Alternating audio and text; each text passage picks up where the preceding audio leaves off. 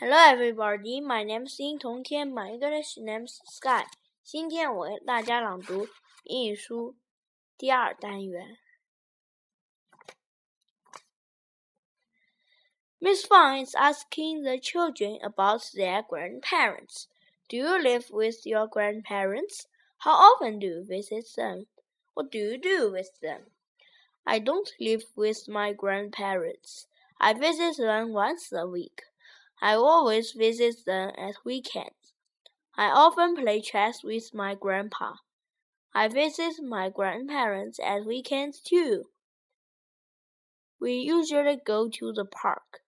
My grandparents live in Beijing. I visit them twice a year. I often write emails to them. Sometimes I talk to them on the internet. Little Red Riding Hood is on her way to Grandma's house. A wolf sees her. He runs to Grandma's house first and knocks at the door. Red Tat, who's there? Your grandchild, Little Red Riding Hood. Help! Little Red Riding Hood knocks at the door. Red Tat, who's there? Your grandchild, Little Red Riding Hood. Grandma, you sound very strange. Oh, I have a cold, my dear. Grandma, what strong arms you have. Oh, I want to hug you, my dear. Grandma, what sharp teeth you have. Oh, I want to eat you. Help! A hunter comes quickly. The wolf runs away.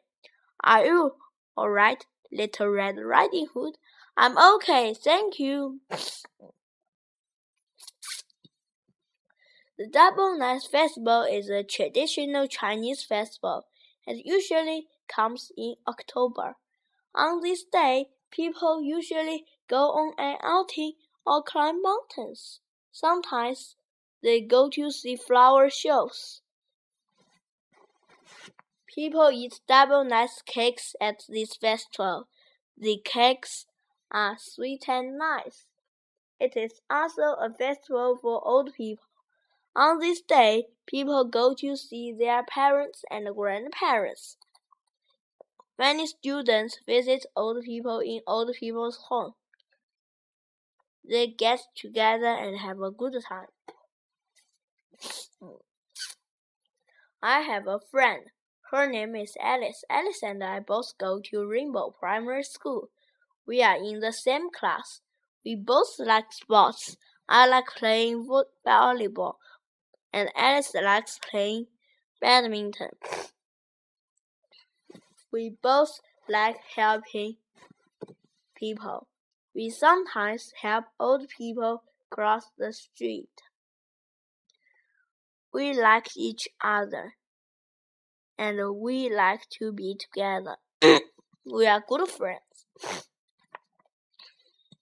Danny and Peter are both members of the school's football club.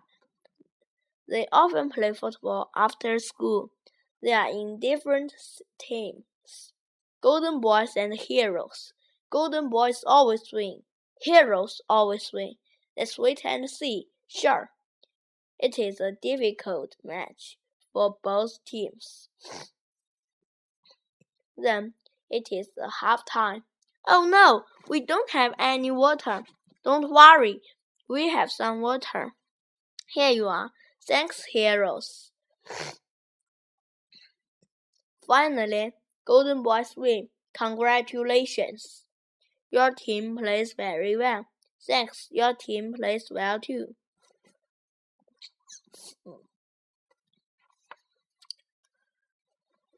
The Chens have a new home. Are you happy with our new home, Sally? Yes, it's lovely. Which room do you like? Mm, I like the living room. Why? Because it's so big and it faces south. There's a lot of sunshine. What about you, Dad? I like the study. Why do you like it? Because it's quiet. I can read books there. Where are Peter and Paul? They are in the garden. They like our new home too. I know why. Why? Because they can play in the garden all day. Peter is telling Danny about his new home. How's your new home, Peter? It's very nice. How many bedrooms are there? There are three bedrooms. Paul and I share one bedroom. My mom and dad have a bedroom. Sally has a bedroom. Do you like your room? Yes, it's great. Why do you like it? Because it faces south. The sun shines through the window in the morning. That's nice.